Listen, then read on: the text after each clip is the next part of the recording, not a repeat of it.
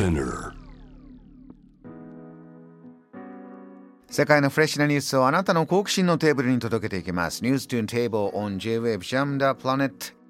今夜のスタジオには精神科医安倍大樹さんをお迎えしてテーブルトークのテーマは若い人の生きづらさ。安倍大樹さんは、えー精神科医でありながら翻訳の仕事もいくつもされてますが最新刊この5月末出る本今スタジオの手元にあります。ヒッピーの始まりという本でですね、まあ、このヒッピーというものね、まあ、ひょっとしたら初めて聞くよっていうリスナーもいるかもしれませんが、まあ、若い時にこうヒッピーカルチャーに憧れたりとか素敵だなって惹かれるっていうのは結構日本でもね未だに大勢いると思いますし、まあ、直撃の世代はね年を重ねてもやっぱりその価値観でいろんなものを発信してる人今大勢います。これはまあ日本に限らないと思いますが安倍さんこのまずヒッピーという切り口から今日のテーマ若い人の生きづらさ生き方教えてもらえますか？うんうん。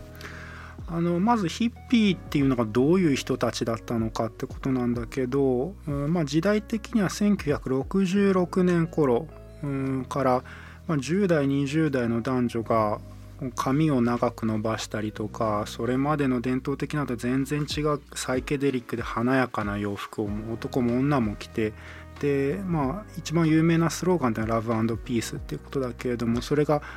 音楽とかファッションとか文学とか全部巻き込んでしかもアメリカだけじゃなくて世界的なムーブメントになったっていうことがあったんですね。安倍さんスタートとかもこう生まれたのはアメリカのエリアでいうとどのあたりだったんですか西海岸のおサンフランシスコのヘイト・アシュベリーっていう、まあ、地区ですね。町ですらない狭いエリアなんだけれども。そこで何があったんでしょうね、うんうん、ヘイト・アシュベリーっていうのはカリフォルニア大学のバークレー校今で有名なねあのアメリカで一二を争う大きな素晴らしい大学だけれどもそこの学生のまあ下宿街のようなところだった。で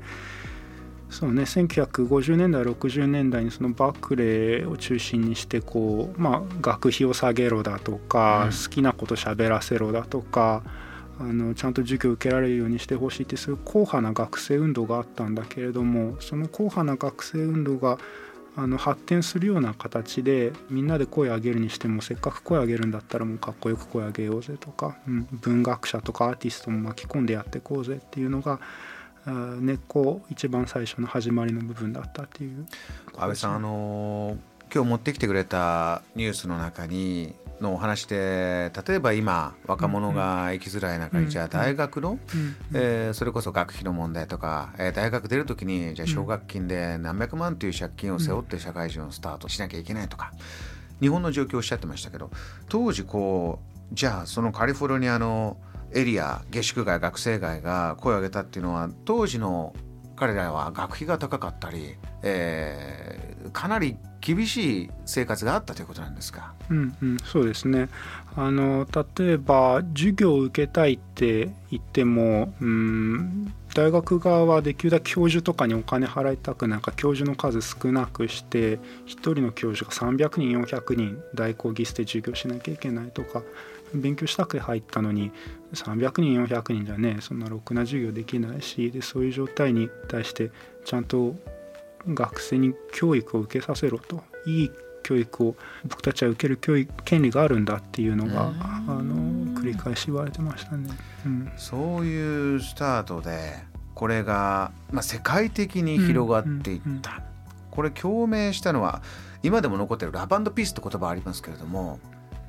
ちょっとこのラブピースっていうところから今のスタートまでねまた距離があると思うんですが、うんうんうん。教えてください。そうですね。うんと1960年代なんとなくイメージでこうハッピーで明るいような感じがあるかもしれないけれども実際は当時アメリカ徴兵制の国です。でベトナム戦争をやってた、うんうん、でそうするとある日突然国からベトナムに行けっていうのが紙が来てで行かないと、うんまあ、場合によっては徴兵忌避ってことで刑務所に入れられたりとかっていうような状態だったんですよね。でそしたら大学も自分たちに対してろくな教育してするつもりがない、うん、国からはベトナム行ってまあ、人殺してこいとか馬が死んでこいみたいなことを言われるっていうことがあってうんラブピースそもそも戦争をやめないとこの状況全体として変わらないぞっていうようなスローガンが出てきた、うんうん、そこへのうん、あのカウンターカルチャーっていう言葉ありますけども、そういった状況のカウンター髪を伸ばすというのも一つのサインですか、そうそうですね、うん、あの最初髪を伸ばすというのは学生たちにとっては大した意味はなかったらしいんだけれどもうん。とそれが正規犯ですね。アメリカっていうのはあの1950年代まで世界的に見てもすごく男はこうあるべき女はこうあるべきっていうのは強い国でしたからそういう中で髪を伸ばすっていうのは何やってんだお前めめし集めっていうんだったんだけれどもそういうところから変えていかないと、まあ、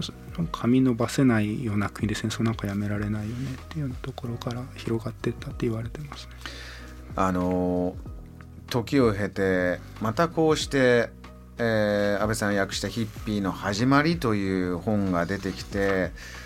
これあの帯にグリムスパンキーの松尾レミさんが書いていて、うん、あそうだよなと思ったのは当時の記憶とか先人から聞いたものというのでもなく新鮮な記録が生きたまま閉じ込められているんだ。伝説に美化されていないリアルな姿を知ることができる。これは必読書だってね、まあ、彼女はもちろんこのカルチャー大好きでグリーンス・ファンキーもそういう音楽だしステージもそういうものやってますけれどもこう時代が経ってきていくらか伝説で美化されてきた部分がじゃああるのか。でリアルな姿とか今の若者に通じる。それこそ今の日本2021年。今の日本にこう引きつけて安倍さんはどういうことを今思います？そうですねあのヒッピー運動ってのはあ実際は3年間ぐらいで消えてしまったんだけれども今に続くフェミニズムだとか環境保護運動だとかっていうのをこの目を残したんですよね。でそれどうやって残したかっていうと、まあ、声を上げる時にはこう小さな違いは一旦乗り越えてみんなで声を上げようとかでどうせ声上げるんだったらアーティスト巻き込もうとか小説家巻き込もう、うん、映画監督巻き込んでみんなでやってこうかっこよくビジュアライズされたもの出していこうっていうようなのが思想その始まりをやったわけなんだけれども、うん、うん、それは今あの若者の生きづらさっていうものの中にあの絶対生きてくる方法論だなと思いますね。あのファッションとか、まあ、音楽とかそういった部分がずっとねやはり、まあ、素晴らしいから残ってきて今もそういう入り口はいくらもありますけれども先ほどおっしゃった60年代のアメリカのバックグラウンドそうせざるを得ないようなプレッシャーとかどうしてもこれを変えたいんだという部分いくつもあってこれ世界中に広がっていった。えー、それで、まあ、年月がね60年代70年代80年代って、まあ、形を変えながら、えー、いろいろ来てますけども、まあ、カリフォルニアっていうと今でもね土地柄でそういう新しいムーブメントどんどん生み出していったり、うんうん、えー、起業家がえそこにいてまたテックカルチャーまた別の文脈ですけどもスティーブ・ジョブズもそういったひょっとしたらねピープルツリーの中にいるかもしれないですが今このヒッピーのエッセンスここに皆さん実はあるんだよというのはどんなところありますか？そうですね。後世に残すっていう、うん、後世に残ったどうしてヒッピーっていうのが50年経っても今私たち生々しく感じられるかっていうことで言えば、はい、やっぱり音楽の力が強かっただろうなって思います。60年代に残された西海岸を中心にして残された音楽っていうのは本当素晴らしいものが多くてうんと例えば、まあ、クロスピステーション・ナッシュヤングとか、うん、デジャブとか素晴らしいあのものだしあとはうんそうねあの、まあ、小説とかでもうんと西瓜糖の日々とかブローティガンですねリチャード・ブローティガンうんそういうのがあって私たちはその息遣いを今でも感じられるっていうことなんじゃないかなと思う、うん、今日はあのテーブルトークにいろんな世代の体験経験送ってもらって、えー、これから話していこうと思うんですがこの若い人の生きづらさとなった時にじゃあこういう運動を始めた人スタートして影響を受けた人がそれこそどんどん大人になって世の中を変える力を持ってどんどん持っていきますよね。で、まあ、子供も育てたりとか、えー、コミュニティをリードしていく立場になりますよね。そうなった時にじゃあ何が変えられて何が変えられなかったのか、えー、今に至るまでね、なかなか改善されてないなっていうところもあるとは思うんですが世界の中で若者の生きづらさ、うんうん、どんなふうに今感じてます？そうですね。うんまあ